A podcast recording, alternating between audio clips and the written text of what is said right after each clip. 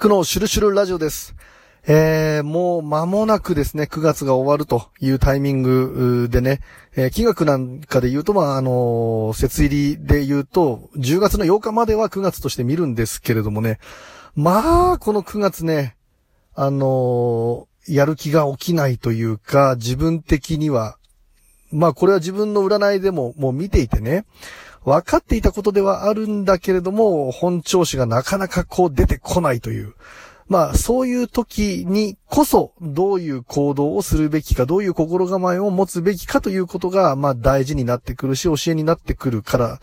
ね、そこが結局問われてくるところではあるんだけれども、まあ、ちょっと今回はね、あの、金額のことを、まあ、ちょっと知って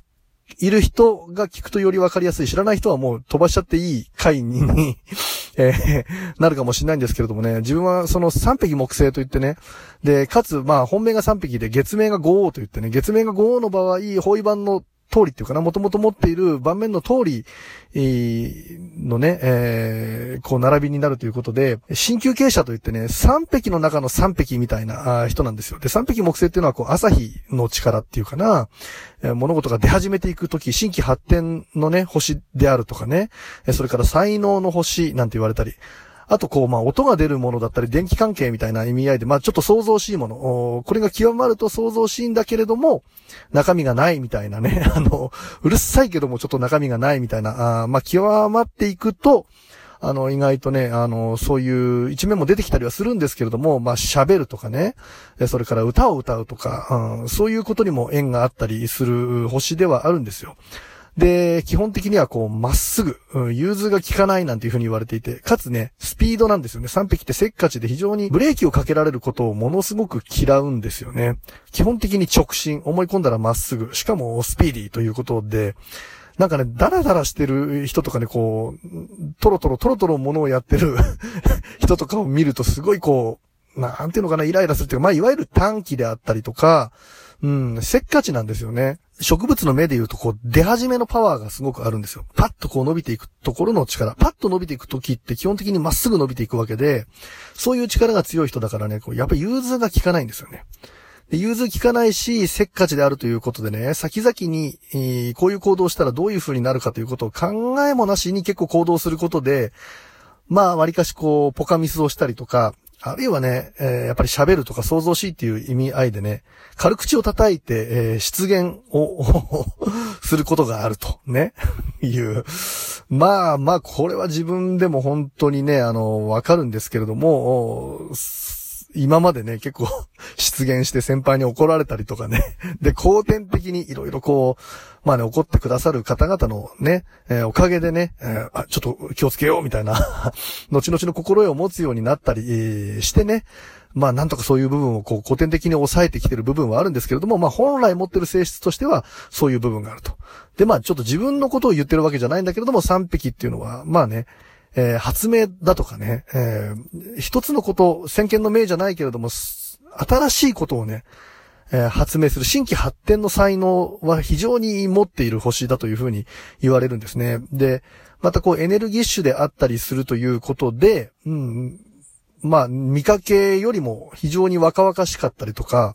あるいはスポーツが好きだったり、武術なんかの道を行く人もね、いるっていう、結構こう体を動かしているのが好きだったり、まあね、のんびりしてるよりはどちらかというと、世話しなく動いてるのが好きなタイプではあるんですよね。動きながらこうエネルギーを回すみたいな感じでね。で、スピーディーであるし、出始めのエネルギーがあるんだけれども、反対に言うとそれをずっとこう、持続していくエネルギーがちょっとない部分もあったりして、言ったら言いっぱなし、やったらやりっぱなしで、もうすぐ新しいことに行っちゃってる。も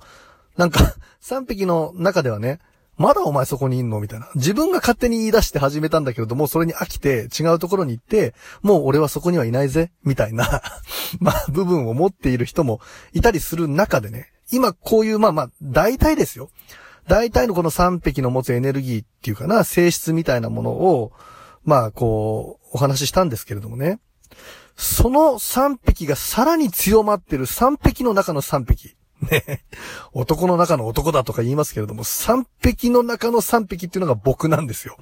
あの、それをね、えー、生まれている生年月日。生年月日は本能というものを表すし、生まれた時にね、大宇宙の気、どういう気がね、自分がどういう気をまとって生まれてきたかっていうことをね、生年月日で見ていくんですけれども、まさにね、三匹ってそういう部分があって、それがさらに強いのが僕であると。